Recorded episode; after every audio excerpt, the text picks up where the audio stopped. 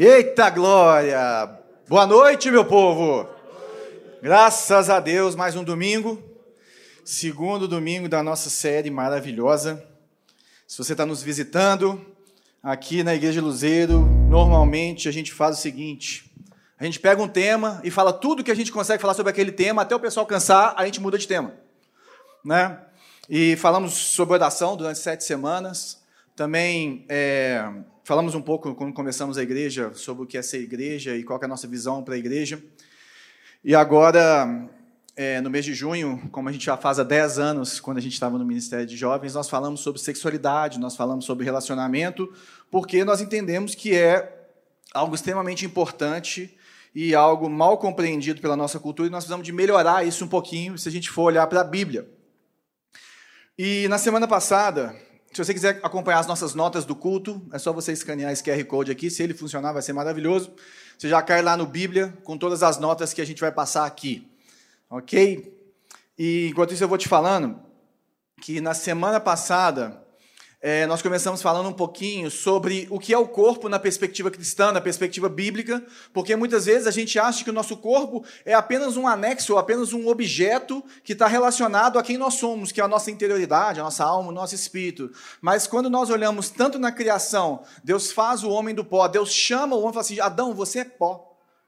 E também no fim das contas, lá na, na, na no, no, no, derradeiro dia em que Jesus volta, ou no derradeiro dia em que ele ressuscita todos os mortos, todos são colocados em corpo.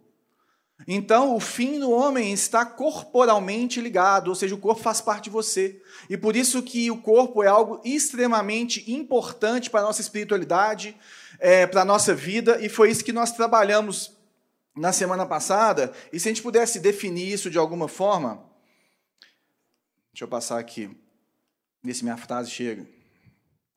Aí, ó, volta. Isso. C.S. Lewis escreveu o seguinte: o cristianismo é praticamente a única entre as principais religiões que aprova por completo o corpo. Acredita que a matéria é uma coisa boa, que o próprio Deus tomou forma humana e que um novo tipo de corpo nos será dado no paraíso e será parte essencial da nossa felicidade, beleza e energia. Então, existe uma, uma, uma integralidade na, no corpo humano, e disso nós trabalhamos um pouco em 1 Coríntios capítulo 6, sobre a nossa sexualidade, o que, como que isso é tratado na perspectiva bíblica, a partir do momento que eu entendo que o meu corpo sou eu e eu sou meu corpo, por mais que eu tenha uma interioridade, uma exterioridade. E, e falamos um pouquinho disso. Dessa realidade, eu separei mais uma frase aqui que fala que a Bíblia recomenda a abstinência sexual antes do casamento, não porque tem uma visão negativa do sexo, mas porque tem uma visão extremamente positiva. O sexo na Bíblia é algo tão lindo, tão completo, é tão íntimo, tão importante, que, que ele é tão valioso que ele precisa de acontecer num, dentro de um contexto de aliança. Nada menos do que isso. Se você quer mais informações a respeito disso, meu querido, vá lá no nosso podcast, escuta a semana passada, tá? Porque hoje a gente quer caminhar um pouquinho a respeito disso.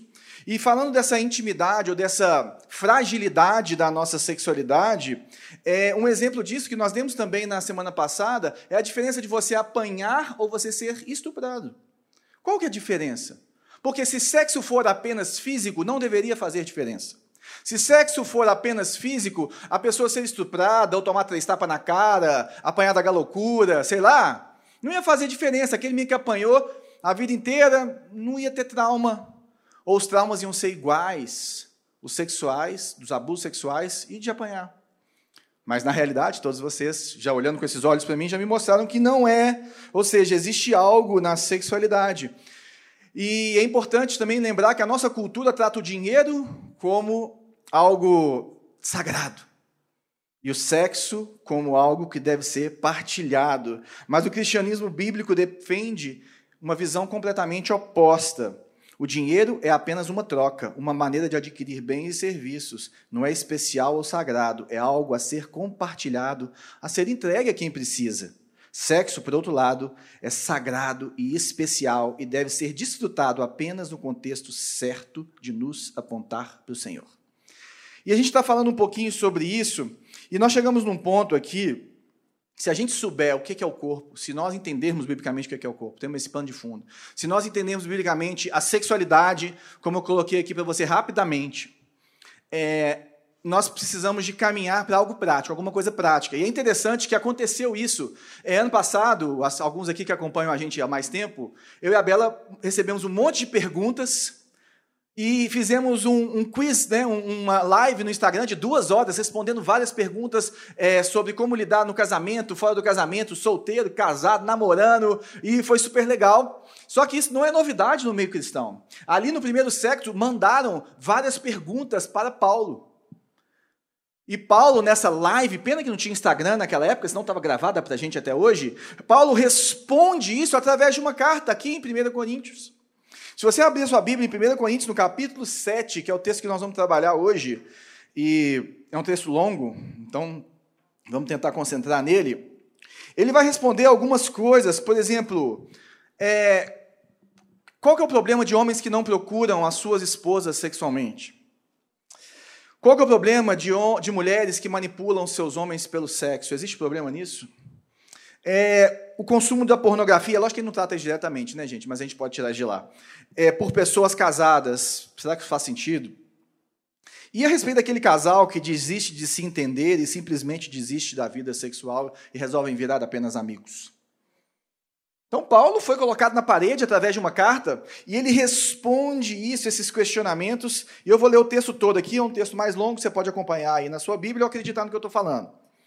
Quanto aos assuntos sobre os quais vocês escreveram, tá vendo? Ele recebeu o quiz ele está respondendo. É bom que o homem não toque em mulher, mas por causa da imoralidade, cada um deve ter a sua esposa e cada mulher o seu próprio marido. O marido deve cumprir os seus deveres conjugais com a sua mulher e da mesma forma a mulher para com o seu marido. A mulher não tem autoridade sobre o seu próprio corpo, mas sim o marido. Da mesma forma, o marido não tem autoridade sobre o seu próprio corpo, mas sim a mulher. Não se recusem um ao outro, exceto por mútuo consentimento, durante certo tempo para se dedicarem à oração. Depois, unam-se de novo, para que Satanás não os tente por não terem domínio próprio. Digo isso como concessão e não como mandamento. Gostaria que todos os homens fossem como eu, leia-se solteiro mas cada um tem o seu próprio dom da parte de Deus, um de um modo, outro de outro. Digo, porém, aos solteiros e às viúvas: é bom que permaneçam como eu, mas se você não conseguem controlar-se, devem casar-se, pois é melhor casar-se do que ficar ardendo em desejo. Aos casados dou este mandamento, não eu, mas o Senhor, que a esposa não se separe do seu marido, mas se o fizer, que permaneça sem se casar, ou então reconcilie-se com seu marido, e o marido não se divorcie da sua mulher. Aos outros eu mesmo digo isto, não Senhor. Se um irmão tem mulher descrente e ela não se dispõe a viver com ele, não se divorcie e ela se dispõe a viver com ele, não se divorcie dela. E se uma mulher tem marido descrente e ele se dispõe a viver com ela, não se divorcie dele, pois o marido descrente é santificado por meio da mulher e a mulher descrente é santificada por meio do marido. Se assim não fosse, seus filhos seriam impuros mas agora são santos. Todavia, se o descrente separar-se, que se separe. Em tais casos, o irmão ou a irmã não fica debaixo de servidão, mas Deus nos chamou para vivermos em paz. Você, mulher, como sabe se salvará seu marido? Ou você, marido, como sabe se salvará a sua mulher? Entretanto, cada um continue vivendo na condição que o Senhor lhe designou, de acordo com o chamado de Deus. Esta é a minha ordem para todas as igrejas. Foi alguém chamado sendo já circunciso? Não desfaça sua circuncisão. Foi alguém chamado sendo incircunciso? Não se circuncide. A circuncisão não significa nada, e a circuncisão também nada é. O que importa é obedecer os mandamentos de Deus. Cada um deve permanecer na condição em que foi chamado por Deus. Foi você chamado sendo escravo? Não se incomode com isso. Mas se você puder conseguir a liberdade, consiga. Pois aquele que, sendo escravo, foi chamado pelo Senhor, é liberto e pertence ao Senhor. Semelhantemente, aquele que era livre quando foi chamado é escravo de Cristo. Vocês foram comprados por alto preço, não se tornem escravos de homens. Irmãos, Cada um deve permanecer diante de Deus na condição em que foi chamado. Quanto às virgens, não tenho o mandamento do Senhor, mas dou meu parecer como alguém que, pela misericórdia de Deus, é digno de confiança. Por causa dos problemas atuais, penso que é melhor o homem permanecer como está. Você está casado? Não procure separar-se. Está solteiro? Não procure esposa. Mas se vier a casar-se, não comete pecado. E se uma virgem se casar, também não comete pecado. Mas aqueles que se casarem enfrentarão muitas dificuldades na vida, e eu gostaria de poupá-los disso. O que quero dizer é que o tempo é curto, de agora em diante, aqueles que têm esposa vivam como se não tivessem, aqueles que choram como se não chorassem, os que estão felizes como se não estivessem, os que compram algo como se não possuíssem, os que usam as coisas do mundo como não as usassem, porque a forma presente deste mundo está passando. Gostaria de vê-los livres de preocupações. O homem que não é casado preocupa-se com as coisas do Senhor, em como agradar ao Senhor. Mas o homem casado preocupa-se com as coisas deste mundo, em como agradar a sua mulher, e está dividido. Tanto a mulher não casada como a virgem preocupam-se com as coisas do Senhor para serem santas no corpo e no espírito, mas a casada preocupa-se com as coisas deste mundo, em como agradar o seu marido. Estou dizendo isso para o próprio bem de vocês. Não, lhes, não para lhes impor restrições, mas para que vocês possam viver de maneira correta, em plena consagração ao Senhor. Senhor, essa é a Sua palavra. Nós pedimos pela graça que o Senhor nos dá, que o Senhor nos dê a graça de crescermos nela, de conhecermos mais dela, de sermos divinamente inspirados a tomarmos atitudes nas nossas vidas nessa noite a respeito daquilo que o Senhor quer ministrar no coração de cada um, em nome de Jesus.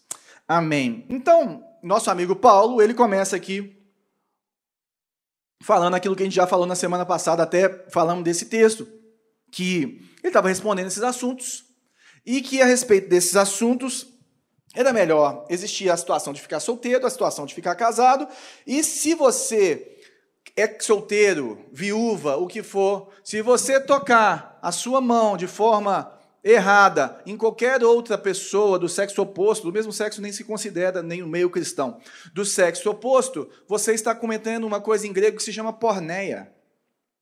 Porneia é imoralidade sexual. Imoralidade sexual, ela inclui o adultério.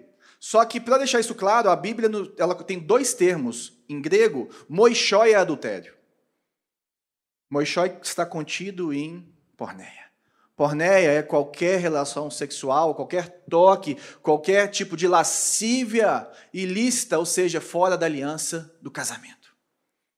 E é isso que Paulo coloca de, de pano de fundo, para quando ele vai começar a falar a respeito dessas coisas, aqui no, no 3 ao 6, quando ele fala assim: olha, o marido deve cumprir os seus deveres conjugais com a sua mulher, da mesma forma a mulher com seu marido. A mulher não tem autoridade sobre o seu corpo, próprio corpo, mas sim o marido, e da mesma forma o marido não tem autoridade sobre o seu próprio corpo, mas sim a mulher. O que, que ele quer dizer com isso? Como é que é essa, essa dinâmica? Primeiro, o que são cumpridos deveres conjugais? São muitos, nós vamos tratar muito de deveres conjugais é, nas próximas semanas, quando nós entrarmos no texto de Efésios 5. Mas aqui, o contexto desse texto, que vem desde o capítulo 6, é um contexto de sexualidade. Ou seja, o que ele está falando de deveres conjugais sexuais dentro do casamento. Da mesma forma como ele trata a sexualidade é, é, de uma forma do celibato para aqueles que são solteiros, ele fala assim: olha, dentro do casamento existe uma realidade, existe esse contexto. Então, uma coisa que é contracultural é porque naquela época a mulher ela não valia nada. Naquela época, a mulher era igual a um objeto. Na, na sociedade romana, naqueles que tinham mais dinheiro, se, mulher, se, ele tivesse um filho mulher, ele jogava no rio, porque ele preferia deixar todos os seus bens da sua família para um escravo, que eram pessoas extremamente letradas e cultas, e eram ensinados a administrar a casa e as coisas todas, do que para uma filha mulher. Então, graças a Deus, a todas as mulheres e as feministas, por Jesus Cristo, que foi quem deu o pé de igualdade entre o homem e a mulher. Nunca antes na história isso havia acontecido. Quem, são, quem é o primeiro a dar voz, a ouvir uma mulher é Jesus Cristo. E no meio cristão, as mulheres, elas tinham esses mesmos direitos dos maridos. Graças a Deus por Jesus Cristo. E se o povo feminista soubesse disso, Ia ser tão diferente. Mas o que Paulo está falando aqui, gente, é que o sexo pleno é um direito dos cônjuges. Existe um, um algo no, no casamento que nós vamos falar mais disso nas próximas semanas, mas se você olhar os vários tipos de amor, você tem o amor filéu, que é o amor de amizade, e o casamento é uma amizade tão profunda, tão profunda, tão profunda, com uma aliança, com uma nudez, com uma em todas as áreas da sua vida, que aquele amor filéu que é simbolizado como um, um homem e uma mulher, um homem, um homem também, o filéu, porque não tem problema de ser do mesmo sexo, duas pessoas olhando para a mesma direção, caminhando para a mesma direção, nós temos aqui o amor eros que vem dessa intimidade do filéu, dessa profundidade, dessa aliança em que os dois viram de frente um para o outro. E são e deveriam ser como Adão e Eva no paraíso, quando a Bíblia fala que os dois estavam nus e não tinham vergonha. Então, esse, esse direito sexual, ele fala assim: olha, é, não ter autoridade, gente, que é nem a esposa nem esposo, é o seguinte: eles podem usar o corpo como eles querem. Eles podem fazer o que eles quiserem do seu corpo. É lógico que já tem já o pré-requisito do solteiro, mas da mesma forma, o que ele está falando é que é que o, o, o marido ele deve usar o seu corpo para servir e dar prazer à sua mulher. E a mulher ao seu marido. E essa é a finalidade. E por isso que a gente começa a pensar assim: será que é possível ou, ou cabível uma mulher ou um homem manipular o outro por dinheiro, e nesse contexto aqui, pela sexualidade, como aquela mulher que fala assim: vou ficar uma semana de calça jeans, e aí ele vai me dar aquele negócio que eu queria. Entendeu, Rodrigo? A chantagem sexual no casamento é pecado. A chantagem sexual no casamento é um pecado. O que ele está falando aqui é que é, existe essa, essa, essa, essa parte no casamento que deve ser cumprida, conversada dentro de um contexto de, de, completa, de completa entendimento entre os dois, de aliança, mas que os dois têm que ficar ligados. Tem que ficar ligado. O Leon Morris, que é um comentarista dessa, desse texto, ele escreveu o seguinte: o reconhecimento de Paulo da indispensabilidade do ato sexual no casamento é extraordinariamente notável extraordinariamente notável.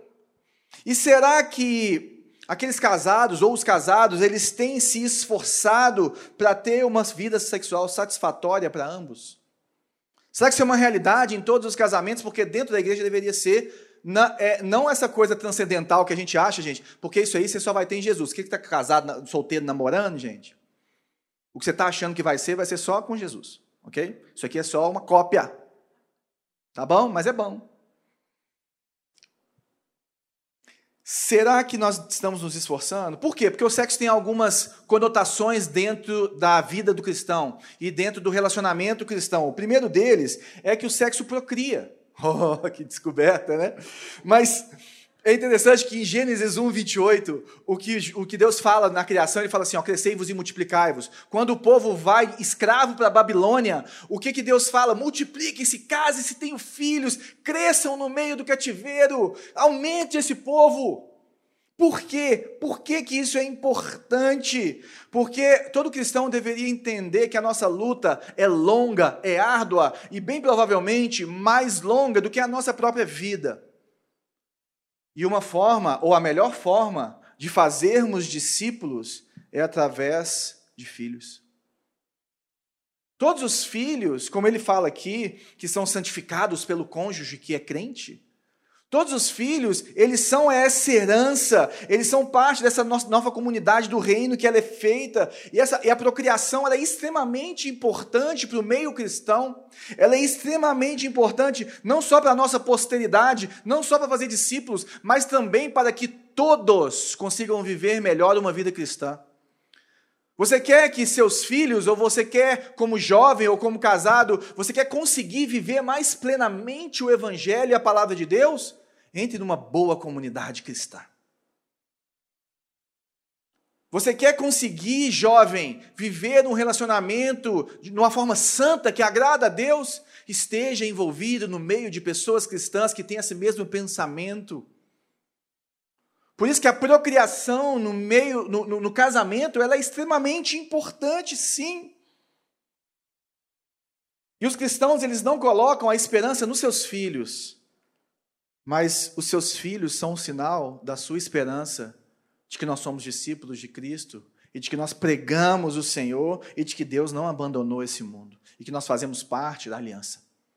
E é por isso que os presbiterianos batizam as crianças pequenas, porque eles falam que eles são filhos da aliança, eles se, isso se assemelha à circuncisão do Antigo Testamento, e é isso que eles estão falando, eles estão falando assim, olha, eles já nasceram filhos da aliança, por isso nós batizamos eles, nós não eles, né? Mas dá para entender, agora tem uma outra parte, além da procriação, que são as delícias do sexo. Em Deuteronômio 24, no, no versículo 5, é aquele versículo que fala, até coloquei ele, não está escrito, né? Mas que fala que o homem não podia sair para a guerra quando casasse, porque ele tinha que fazer a sua mulher feliz. Agora, mais quente um pouquinho que isso, está lá em Provérbios. Estou achando que vou ter que dar uma turbinada nesse meu bichinho aqui. Provérbios 5, esse eu vou ler para você. Alegre-se com a esposa da sua juventude, gazela amorosa, corça graciosa. Vira para sua esposa que está do seu lado e fala assim: minha corça graciosa, minha gazela amorosa. Melhor do que cavala de faraó, né? É, que os seios de sua esposa sempre o fartem de prazer e sempre o embriaguem os carinhos dela. Por que, meu filho, ser desencaminhado pela mulher imoral? Por que abraçar o seio de uma leviana? Aqui já demonstra algumas coisas que acontecem ali, né? Mas a gente segue o jogo porque tem mais uma declaração das delícias do sexo em Cantares, no capítulo 5. E o Isaac, top, vai colocando para a gente enquanto eu vou achando aqui na minha Bíblia.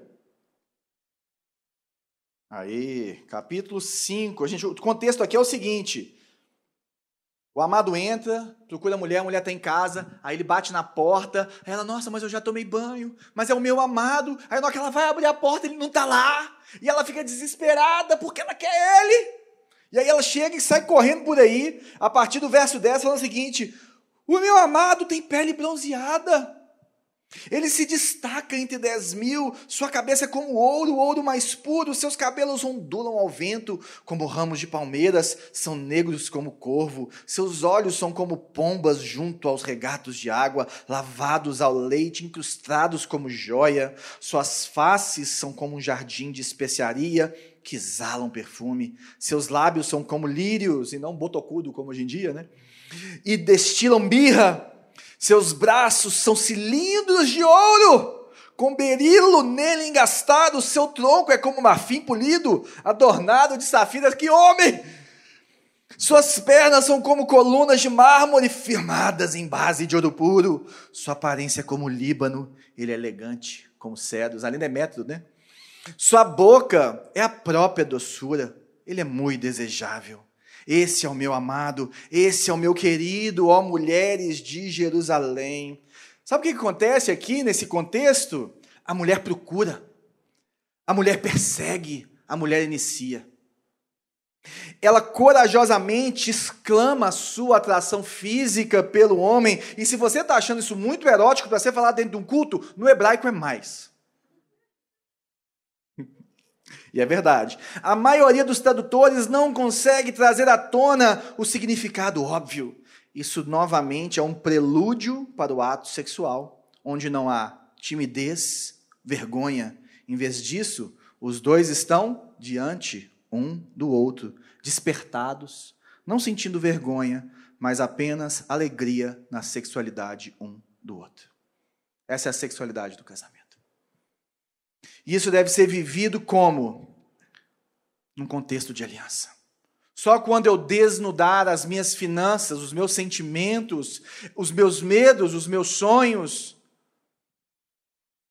a minha vida, é que eu posso dar esse último passo através de uma aliança de desnudar o meu corpo. E é isso que Efésios capítulo 5 nos ensina, por quê? Porque ele fala exatamente o que Paulo fala em Efésios capítulo 5 é o, o, a sexualidade ou o casamento ele espelha o evangelho. E o que é o Evangelho? O Evangelho é uma entrega total, é, é, é uma, uma aliança de, de uma vez por todas, feita por Cristo, de Cristo para nós, e que nós respondemos. Por isso que ele fala que a entrega de Cristo pela igreja é o que mais se assemelha com a alegria, a intimidade e a exclusividade do casamento. O verso 5, ele é interessante, voltando aqui para o 1 Coríntios, capítulo 7, largando essas coisas de cantares para lá. Não se recusem um ao outro, exceto por mútuo sentimento e durante certo tempo, para se dedicarem à oração. Depois, unam-se, unam-se, entendam o que eu quis falar. Unam-se de novo para que Satanás não ostente por não terem domínio próprio. O que, que é isso, gente? Se recusar sexualmente só se for por um curto período de tempo. É interessante que tempo aqui não é nem cronos, que é o tempo cronológico que a gente vive. Tempo aqui, se você for no original, é kairos. É um tempo determinado por Deus. É um tempo separado por Deus. Existem várias situações em que a gente acaba se separando do cônjuge, às vezes até por alguns meses, mas até a sua sexualidade precisa ser conversada para que vocês não caiam. Hernandes Dias Lopes, é, escrevendo sobre isso, ele fala assim: olha, ambos devem agir em sintonia. A abstinência só deve vigorar por algum tempo, o kairos necessidade especial na família, na igreja, na nação. A abstinência tem a intenção expressa de dedicar-se à oração, se dedicar a alguma coisa. É necessário haver a intenção deliberada de retornar à relação sexual. Paulo expõe também a atividade de Satanás na área sexual do casal. Então não sejamos tolos.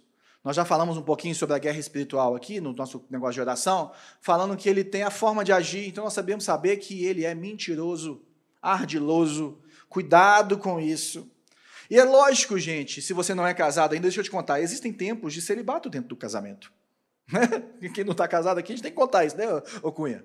Existem tempos, momentos específicos, que pode ocorrer vai, por vários motivos mas deve ser conversado e dosado pelo casal. Por exemplo, tem mulheres que às vezes têm algum problema durante a gravidez, que elas têm que ficar a gravidez inteira sem ter relação sexual. Existem momentos em, em, que, às vezes, com a criança pequena também, a mulher tem menos, algumas, ou sei lá, tem menos vontade de, de ter sexo. Agora, o marido tem que entender, mas a mulher tem que entender também. Eles têm que chegar num acordo a respeito disso. Porque às vezes a gente vai ler esse texto aqui e tem uns cavalos aí que lê isso aqui de um jeito muito estranho, né, gente? Vamos combinar. E aí a gente começa a achar que a Bíblia está errada. Mas se a gente começar a olhar isso aqui no contexto da entrega do Evangelho, no contexto do que é o mínimo de um relacionamento cristão sadio, essa é a coisa mais poderosa e maravilhosa que podia ser expressa para as nossas vidas. Essas respostas do quiz de Paulo são eternas e maravilhosas, inspiradas por Deus mesmo. Sabia que estatisticamente muitas traições acontecem quando a mulher está grávida ou tem um bebê pequeno? Tem um comentarista sobre essa parte que fala assim: olha, normalmente cada um pertence ao outro de modo tão completo que Paulo chega a chamar a negação do corpo como um ato de fraude uma fraude ao casamento. Ou seja, precisa haver diálogo, precisa haver ajustes, precisa haver compreensão, precisa haver amor. Precisa ser crente. O que eu estou falando aqui é que um não deve obrigar o outro a fazer sexo. Mas, se os dois entendem o papel do sexo no casamento, eles vão se esforçar por fazê-lo. E aí nós chegamos, talvez para mim, é, o, a, minha, a, minha, visão da sexualidade no casamento foi transformada a respeito, depois que eu descobri isso aqui, que o sexo unifica. Ai, João, isso é muito fácil. Mas o que está por trás disso? O que está por trás disso é que o sexo ele constitui a renovação ou a, da cerimônia da aliança do casamento. Se nós olharmos é, o objetivo original do sexo era tornar-se uma só carne. E como a gente já falou, tornar-se uma só carne não é só fazer sexo, não. A gente vai ler ali em primeiro. Ah, depois você escuta lá no podcast se você tiver dúvida a respeito disso. Mas quer dizer que é uma união pessoal completa, muito mais do que se unir fisicamente. Não é somente se unir fisicamente, é muito mais do que isso. O problema é que, na visão romântica, o sexo é uma autoexpressão é como você acha a sua identidade. Mas a sua identidade está em Cristo. Na visão bíblica, o sexo é autodoador. Por isso que ele precisa de um contexto de aliança. O romantismo considera a felicidade emocional como a condição principal para o casamento. Se houver da felicidade interpessoal, o sexo é garantido e depois vem o casamento. Mas quando o amor morre, também é permitido abandonar o casamento. Na visão bíblica, no entanto, a principal condição do casamento é uma aliança obrigatória. O que eu estou falando é que você nunca deveria ficar nu fisicamente com alguém sem antes ficar nu em todos os aspectos da vida com essa pessoa. É um compromisso de ajuda, de entrega econômica, social, psicológica, que te transforma profundamente. É como o Evangelho. Você quer alguma coisa que pode te fazer parecido com Jesus? Casa. Mas dá liberdade para o seu cônjuge ser essa pessoa que vai, como ferro fere, assim é um amigo com seu irmão. Só que de uma forma que você nunca viveu numa amizade. E por que eu estou falando que o sexo unifica ou dessa cerimônia? Porque, se você olhar, gente, a Bíblia está cheia de cerimônias de renovação de aliança. Toda vez que Deus entra na história, gente, não é só uma conversa, mas ele tem atos, ele demonstra situações em que, que, em que ele renova a aliança, que ele traz de volta a aliança, e o que ele nos ensina, principalmente Jesus encarnando nos ensina, é que os atos de amor alimentam a paixão, e não o contrário. Independente de você estar querendo, você quer demonstrar que você ama realmente uma pessoa, escolha amá-la quando você não quer servi-la. Amar o outro quando você está afim é muito fácil. E se você lembrar, Jesus, antes de ir para a cruz, a oração dele foi assim: Papai, se for possível, manda um anjo. Não foi mais ou menos isso, né? Se for possível, manda outro, porque está difícil. Mas seja feita a tua vontade. E ele deliberadamente, que ele falou assim: a minha vida ninguém tira, eu mesmo dou. Então, quando a gente casa, o pacote é: eu me entrego a ti. Você se entrega a mim por completo nos dias bons e nos dias maus. E por isso que Deus exige uma aliança obrigatória, pública e legal com a infraestrutura do casamento. É de longe muito mais fácil ser vulnerável a alguém que prometeu ser exclusivamente fiel a você do que com alguém que não tem obrigação de ficar com você por mais do que uma noite. Mas não é só isso. Se você olhar na Bíblia, Deus regularmente ele reúne o povo para poder pensar e repensar a aliança. E o que nós fazemos aqui todas as noites com a ceia do Senhor é isso, é uma lembrança da nossa aliança ou da aliança do Senhor conosco. Ela é uma reno... a ceia é uma renovação. É uma renovação nossa com ele e mostrando dele com a gente. Através do partir do pão e do derramamento do vinho, nós reensinamos o sacrifício de Jesus por nós. Da mesma forma, o casamento é uma aliança que cria esse lugar seguro para a vulnerabilidade, mas embora a aliança é necessária para o sexo, o sexo também é necessário para a aliança, e a aliança vai ficar obsoleta, a menos que continuamente nós revisitemos e reconstituamos o que nós fizemos. Opa. O sexo é uma cerimônia de renovação da aliança do casamento. Reencenação física da inseparável unidade em todas as outras áreas da vida. Se a gente pensar assim, nós vamos lidar diferente com os nossos cônjuges. Com a nossa sexualidade e você, solteiro, também com a sua vida. O sexo renova e revitaliza a aliança do casamento. Então, quando eu mudo a minha visão de sexo e começo a ver o sexo como uma celebração e renovação da aliança, aí eu entendo que ele está muito acima das minhas emoções. É muito mais do que isso. Tim Keller, numa das pregações dele sobre esse assunto, ele fala o seguinte: fazer sexo fora do casamento é destruir um mecanismo de transformação e entrega pessoal feito por Deus. A partir do momento que nós começamos a praticar ou viver a nossa sexualidade fora do casamento, nós começamos a, a, a perder todo o senso de intimidade, todo o senso de, de, de, de, de fragilidade que existe na nossa sexualidade. E o sexo perde o seu valor intrínseco colocado por Deus. É isso que acontece. Por quê? Porque o pecado, ele vai deixando o nosso coração como um coração de pedra e nós já não conseguimos mais discernir aquilo que o Senhor nos colocou para discernirmos com um coração de carne. E alguns vão olhar aqui para o verso 6 e vão falar assim: quando Paulo fala assim, eu digo isso como uma concessão e não como mandamento. Meu querido, deixa eu te falar uma coisa. Nós cremos que a Bíblia é toda inspirada, inclusive números. Quando Paulo fala isso aqui, é porque quando ele estava escrevendo para aquele povo, ele separava aquilo que ele estava falando que Jesus falou, digo o Senhor, o Senhor quando ele fala é Jesus, e aquilo que ele estava dando de conselho para a igreja. Mas como a história da igreja mostra que isso aqui foi uma carta inspirada, ele mandou mais do que duas cartas para Corinto e as outras não estão aqui. Tudo que está escrito aqui tem o mesmo peso do que o que Jesus falou aqui também. Não se esqueça disso, para não arrumar desculpa. Aí ele continua. Gostaria, verso 7. Deixa eu mudar aqui para ficar bonitinho. Gostaria que todos os homens fossem como eu, mas cada um tem seu próprio dom da parte de Deus, um de um modo, outro de outro.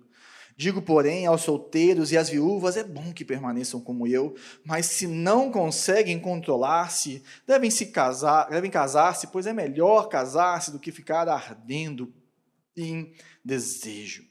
É interessante que o que ele fala é o seguinte, gente: tanto ficar solteiro quanto ficar casado é um dom de Deus. Nós precisamos de uma atuação forte do Espírito Santo de Deus para que nós consigamos viver tanto o casamento como a solteirice de uma forma que agrada a Deus, de uma forma que nos preenche, de uma forma que a gente tenha plenitude. Ou seja, independente de você ser solteiro ou casado, nessa noite, o que Paulo está falando é se encha de Jesus. Se prostre diante dele. Busque a vontade de Deus, porque tanto casado como solteiro são dons de Deus.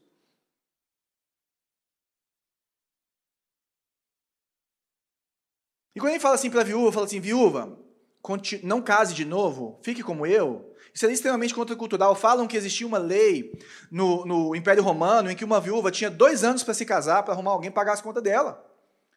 Agora, entre os cristãos não era assim. Se você olhar aqui nas cartas pastorais, é bem claro que fala assim: olha, se tiver uma viúva no meio da igreja, a igreja tem que ajudar a sustentar ela. Se ela tiver filho, a igreja não vai ajudar, porque é, é obrigação do filho fazer. Mas os cristãos deram essa dignidade de não obrigar a viúva a se casar. Trouxeram dignidade para as mulheres. Trouxe esse valor que não existia. Agora, meu filho, se você está com fogo, casa. Mas saiba que existe um pacotão. Aqui no 29 ele fala assim, ó. O que eu quero dizer é que o tempo é curto ou no 28, na verdade, né? Mas se vier a casar, não comete pecado, e uma virgem também não comete pecado, mas aqueles que se casam enfrentarão muitas dificuldades na vida e eu gostaria de poupá-los. Está falando assim: ó, existe um pacote aqui, meu filho. Tem que ser macho. Tem que ser crente para aguentar. Mulher, tem que ser crente para aguentar. Entendeu? Então, fique esperto. E os namorados, gente, eu queria lembrar, vocês são solteiros. Sua mulher não tem que ser submissa a você, tem que submissa aos pais dela. O menino também não tem que ficar fazendo nada, vocês podem fazer planos, mas eles devem ser tratados com respeito, como seu irmão e sua irmã. Mas nós vamos falar de solteiro mais para frente outro dia. Agora, você quer mais do que isso? Se casa. Você quer que a mulher seja sua esposa? Casa, filho, pega o pacote, junta os trapos. Chama nós aqui, ó. A Patrícia faz um curso de noivo para você, bala. Entendeu? Nós vamos cair para dentro, nós botamos a mão na sua cabeça lá, unge com óleo, faz um casamento no meio da pandemia, já fiz dois. Isso não tem problema. Né? Do verso 10 ao 17, gente, é um texto grande, por isso a gente tem que ir um pouco mais rápido. Eles vão falar assim: aos casados, dou este mandamento não eu, mas o Senhor. Isso aqui nós já explicamos, né? Que a esposa não se separe do seu marido, mas se o fizer, permaneça sem se casar, ou então reconcilie com seu marido. Seu marido não se divorcie da sua mulher. E aos outros, eu mesmo digo, não, Senhor, se o irmão tem mulher descrente, ele vai falando aqui tudo. O que ele está querendo falar aqui é o seguinte: a primeira coisa é, casou, entende o jogo, filho. Falou assim: olha, talvez uma das perguntas aqui, fala assim: olha, eu casei mal. Eu casei com uma megera. Ela era gatinha, ela bagulhou. Tá entendendo? Eu casei com um cara e achei que ele é do cara mais bala do mundo, o cara é um fumo. Eu fico imaginando o que, que tinha nessas cartas para Paulo, entendeu? Eu fico imaginando o que, que eles mandaram para ele, o que, que ele está falando assim, eu não quero saber, não. A partir daqui, ó, se você olhar no verso 39, 40, o casamento deve durar a vida toda. Se vira, exatamente, se vira, rapaz. Ah, mas. E eles mandam aqui no verso 10, se você ler certo 10, fala assim: que pergunta que eles mandaram aqui? Ah, Para mim a pergunta é: o que fazer se eu estou arrependido de ter casado? Aí ele fala assim: aos casados eu dou o um mandamento que a esposa não se separe do seu marido. Agora é interessante que se ficar insustentável, Lógico que tem muita coisa que a gente vai olhar no gabinete pastoral, existem situações, situações, mas vamos falar de forma geral. Nós estamos passando de avião em cima aqui, tá? É, primeiro, você pode, biblicamente, separar e ficar sozinho. Não vai inventar juntar os trapos de novo, não. Não aguento mais esse traste. Fica sozinha pro resto da vida. Vai viver sua solteirice, vai ser missionário, vai fazer o que você quiser. Dois, faça a devida reconciliação.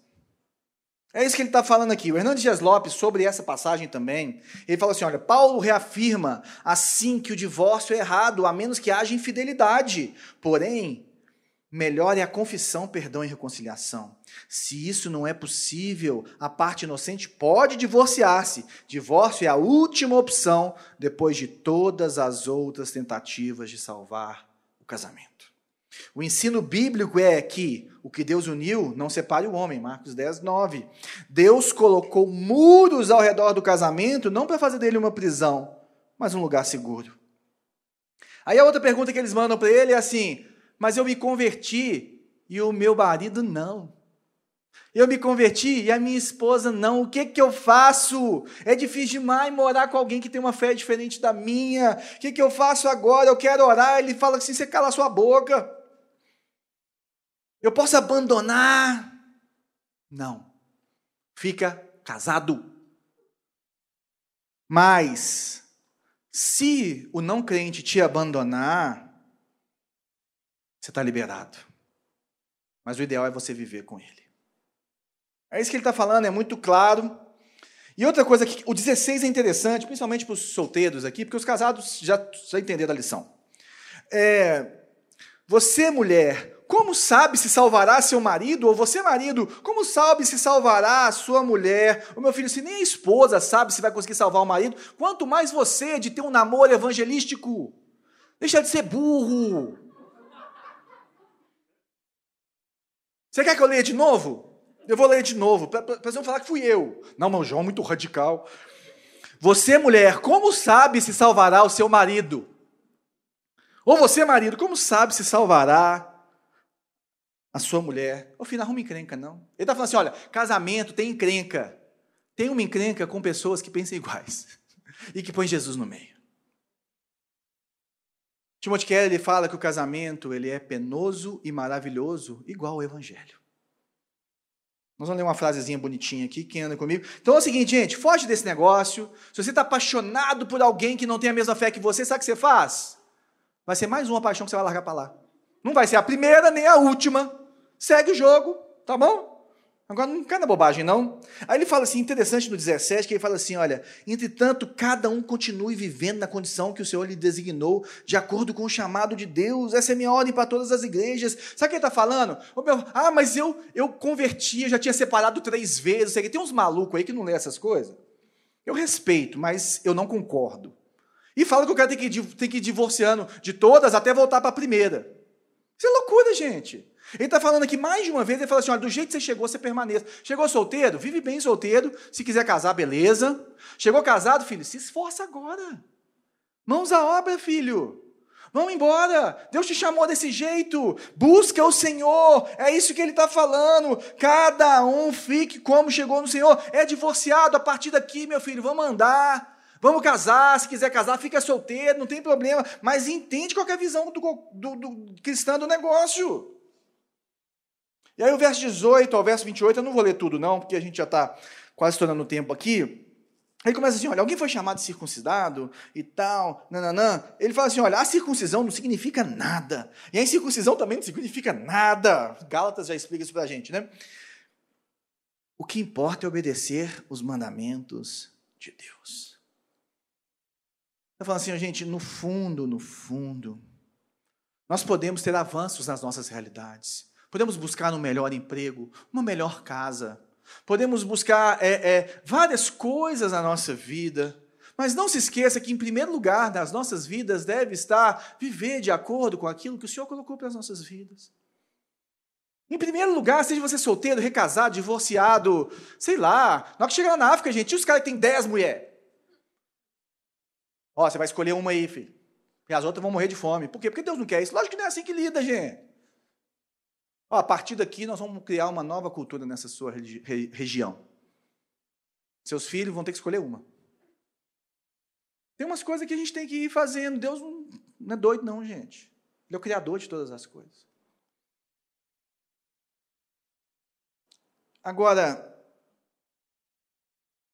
se você colocar os seus sonhos do amor romântico, do príncipe cantado, da Fiona, do poder. Porque tem cara que é casado com trabalho, gente. Ele também não está entendendo isso aqui. Sabe o que, que Paulo fala? Vocês foram comprados por alto preço. Não se tornem escravos de homens. Não se tornem escravos das, dos padrões deste mundo. Verso 27 e 28. Você está casado? Não procure separar. Se está solteiro, não procure esposa. Mas se vier a se casar, não comete pecado. E se uma virgem se casar, também não comete pecado. Mas aqueles que nós já lemos, né? O que eu quero dizer é que o tempo é curto. Aí ele vai falar: aqueles que estão casados, que vivam como solteiros. Ele não está falando desse jeito, vocês estão entendendo, não. Né? O que ele está falando, primeira coisa, é que. Como que isso vai se aplicar? Cuidado com a pressa para se casar. Segundo, cuidado com essa cultura da autossatisfação no casamento, achando que você vai ser pleno por causa do outro, porque você não vai. Quem te deixa pleno é Jesus. Isso é só uma, uma cópia daquilo que é o encontro com Ele. Está muito claro. Cuidado para não pressionar cristãos a se casarem. É permitido no meio cristão você ter 35, 40, 50, 60, 20 e ser solteiro e it's okay. Não pressione. Deixa a pessoa ser celibatária. Tem um monte de gente que não transou a vida inteira, a gente não morreu. Está entendendo? Deixa. Porque tem esse tem também, né? Ah lá, 35 anos, tem que arrumar um marido para essa menina, né? Para com isso, gente. E aí, quando ele fala que o tempo é curto, o que ele está falando é o seguinte, gente. Porque nós estamos vivendo um interlúdio entre a primeira e a segunda vinda. Nós estamos vivendo perto da eternidade, isso aqui não é nada. Perto do encontro com Deus, perto do paraíso, perto do, daquilo que vai vir e vai tomar forma aqui no nosso meio, isso aqui não é nada, o casamento não é nada, as riquezas não são nada, nada é nada. Porque Jesus é tudo e é o mais gostoso que a gente pode ter. As delícias do sexo que a gente falou não se comparam à satisfação de estar na presença dele. E o que ele está falando é exatamente isso: cuidado para não colocar a sua maior realização e alegria no seu casamento, nas suas posses, nos seus relacionamentos. Isso tem que ser em Jesus. E ele está voltando. O que Paulo está falando é assim: olha, quem está casado, viva como se não tivesse. O que ele está falando é isso. Gente, viva para a eternidade. Mas você tem obrigações no seu casamento. Quando ele fala que o homem está dividido, quando ele está casado, não é que o homem é mundano, é porque tem que se preocupar com a família. Porque a família é prioridade na vida do homem e da mulher. E não, e não tem como negociar isso. E é lógico que se eu fosse solteiro, eu ia fazer muito mais. É lógico que se a Bela fosse solteira, ela ia fazer muito mais. Mas está tudo bem, nós estamos casados e estamos vivendo a nossa família e dedicando o máximo que a gente tem para Jesus. E eu queria te falar uma coisa: o maior presente que você casado pode dar para a sua igreja é um casamento saudável. O maior presente que você pode dar para os seus filhos é um casamento saudável. E o maior presente que você, solteiro, também pode dar para Jesus é uma espiritualidade saudável que envolve o seu corpo. É interessante que é isso que Jesus fala aqui em Marcos, no capítulo 10, verso 29. Estou acabando, tá, gente? Marcos 10, 29 e 30. Quando eles começam a falar assim, Jesus, e o casamento, como é que é? E tal. Jesus fala assim, peraí, que eu vou falar? Aqui, achei. Marcos 10, 29. Respondeu Jesus: Digo-lhes a verdade: ninguém que tenha deixado casa, irmãos, irmãs, mãe, pai, filhos ou campos, por causa de mim e do evangelho, deixará de receber cem vezes mais, já no tempo presente, casas, irmãos, irmãs, mães, filhos e campos, e com eles perseguição. Você vai ganhar isso também, tá? Perseguição, e na era futura, a vida eterna. Sabe o que Jesus está falando aqui? Nós vamos falar outro dia sobre o que é deixar papai e mamãe, que é muito mais do que sair da casa deles. Mas o que ele está falando aqui é que quando você converte, quando você entrega a sua vida para Jesus, você ganha uma família. O que ele está falando aqui é que você pode ser solteiro para o resto da sua vida e que Jesus, ele é o seu marido perfeito. Ele é o seu ajudador, porque a mulher é ajudadora, de acordo com a Bíblia, né? É, não sei de acordo, com, de acordo com a Bíblia. A gente vai explicar o que é isso outro dia. O ajudador perfeito o marido perfeito, a noiva, a segurança perfeita, o casamento perfeito. É isso que ele está falando aqui, olha, você pode largar tudo, porque aqui na família de Deus, você tem irmãos e irmãs, você tem sustento de uns com os outros, você tem amor, você tem cuidado, você tem carinho, você tem uma família.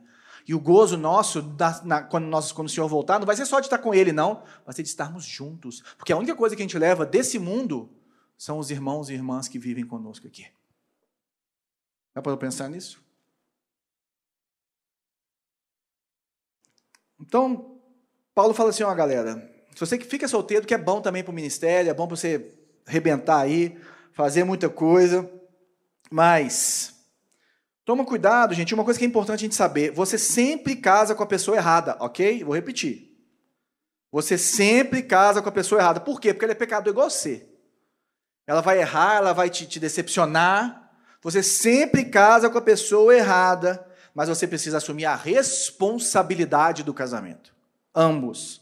Por isso, case com alguém que entende essa responsabilidade, que pense como você. Por quê? Porque casar é convidar alguém para fazer parte da sua vida, das suas decisões, das suas emoções para o resto da sua vida. O exemplo que eu dei hoje de manhã eu vou dar aqui. Imagina se tivesse uma Saverim velha com dois bancos. Eu, se fosse fazer uma longa viagem, eu tinha uma velha que eu tinha que colocar a Bela e o Juninho quando eu namorava. A gente ficava lá de bundinha ali passando marcha. Você que já viajou um pouquinho, você levaria uma pessoa chata, intriguenta e que fica puxando as coisas para o outro lado? Eu acho que não, né? Não faz isso com o seu casamento, não. Você levaria uma pessoa que pensa completamente diferente de você? Às vezes você é do dia, ela é da noite. Às vezes você é saudável, ela é McDonald's. Está entendendo? Você faria isso? Só duas pessoas? Essa é a melhor figura do casamento que eu posso te dar. Cuidado com quem você coloca dentro do seu carro na jornada da sua vida, porque a quem que você casar, você vai dar todo o direito de te amar e de te confrontar. E se Deus quiser, de te santificar, de te fazer mais parecido com Jesus e de te abençoar. Se Jesus não for seu maior amor, todos os seus relacionamentos amorosos tendem a ser desregulados. Sabe o que aconteceu? Quando Jesus encontra com a samaritana na, na beira do poço, aí ela fala assim: Jesus, onde que a gente adora? É aqui e ali. Eu sei que é o Messias mesmo, né? E tal. Ele fala assim: Não, eu sou, sou eu mesmo que estava esperando. Vai lá, busca seu marido, que eu quero conversar com vocês. Não é isso? Versão atualizadíssima. Aí ela fala assim: Mas eu não tenho marido. Ele falou assim: é porque você tem seis, né? Sabe, uma das coisas que a gente pode aprender com esse texto, o que Jesus está falando é o seguinte: enquanto você ficar, minha filha, pulando de casamento em casamento, procurando aquilo que só eu posso te dar, você não entendeu o que é a salvação em Cristo Jesus. Enquanto você buscar a salvação no seu cônjuge, no seu namorado, no seu trabalho, na sua vida, e você não entender que a redenção vem de Cristo, você vai ficar igual essa mulher casando de novo com várias coisas. Isso que Jesus está falando para ela. E quando a gente faz isso, a gente bota um peso danado. Imagina, a Bela é tudo para mim. Aí eu quero, eu boto toda a minha esperança nela, eu sufoco ela. Sexo para os cristãos é comparado ao nosso encontro final com Jesus no último dia e estar nos braços dele como sua esposa. Nós temos segurança, vulnerabilidade, completude entrega total. Por quê? Porque sexualidade é perder a independência e não ganhar. Como assim? Você não pode ter intimidade, por exemplo, com Deus se você não perder a sua independência, se você fizer as coisas do jeito que você quer. Você não pode ter intimidade com outra pessoa se você não perder a sua independência. Esses são os muros. Tem vários amigos que eu não tenho porque eu sou casado com a Bela. E tem várias amigas que ela não tem porque ela é casada comigo. Porque nós estamos caminhando junto. Tem várias coisas que eu não posso fazer porque faz parte do casamento. Isso é bom. Isso acontece. Tem coisas que a gente não faz hoje porque nós temos filhos pequenos. Isso te priva de várias coisas na sua vida. Mas vai passar. Ah, João, esse negócio de perder a independência. Sabe quem perdeu a independência por você? Jesus Cristo. Jesus Cristo se fez vulnerável ao se tornar carne, ao se fazer morrível. E perdeu a independência dele ao se fazer humano e morrer na cruz, em vulnerabilidade, para estabelecer uma aliança comigo e com você. E por isso nós precisamos ser igual a ele. Porque casamento não é uma invenção dos homens, é uma invenção de Deus. Para a gente fechar, tem que ter uma frasezinha do Keller, né, gente? O caminho diário do casamento é muitas coisas menos sentimental. É glorioso, porém difícil. É força e alegria ardentes, mas também é sangue, suor e lágrimas. Nós temos derrotas humilhantes no casamento. Bem-vindo ao time, aqueles que estão chegando. Mas nós temos vitórias exaustivas. Eu tenho certeza que não tem nenhum casal casado aqui há mais de dois anos que não concorda comigo. Sabe por quê, gente? Porque no final da história, eu queria fechar com como Paulo vai fechando aqui no 7, versículo 35. Se você puder colocar aí, Isaac. Olha o que, que ele fala. Estou dizendo isso, eu estou respondendo essas coisas de uma forma tão direta, clara, para o próprio bem de vocês não para lhes impor restrições, mas para que vocês possam viver de maneira correta, em plena consagração ao Senhor. Porque é isso que mais importa. Vocês acham que é fácil levantar aqui e falar isso tudo? Mas é importante. Porque forma uma igreja forte, santa, firme, entendendo o seu propósito. E as minhas palavras são como as palavras de Paulo para vocês nessa noite. Estou dizendo isso para o próprio bem de vocês, não para lhes impor restrições, mas para que vocês possam viver de maneira correta, em plena consagração ao Senhor. Vamos orar. Feche seus olhos. Senhor, nós colocamos as nossas vidas diante de Ti, Deus. Tem dias que a Sua palavra vem e mexe com a gente, nos nos faz ficar mastigando ela a semana inteira, nos faz ficar repensando, remoendo, nos tira do lugar de conforto, nos fere como uma espada afiada. Mas Deus, nós queremos ser igual a Ti. Deus, nós queremos que os solteiros vivam conforme eles devem viver, nós queremos que nós casados vivamos como nós devemos viver, Senhor. Então, Pai, traz, Pai, avivamento no nosso meio. Traz, Pai, conhecimento do Senhor, traz santidade do nosso meio, Senhor. Que, que essas, esses limites, Pai, demonstrem a importância da liberdade que nós temos dentro dela. Que nós só temos liberdade quando nós falamos não para várias outras coisas. Nós podemos dizer não, Deus. Então eu oro, Pai, por restauração de relacionamentos. Eu oro por santificação de namoros, por santificação de vidas, de solteiros, de casados, Deus, em nome de Jesus, Pai.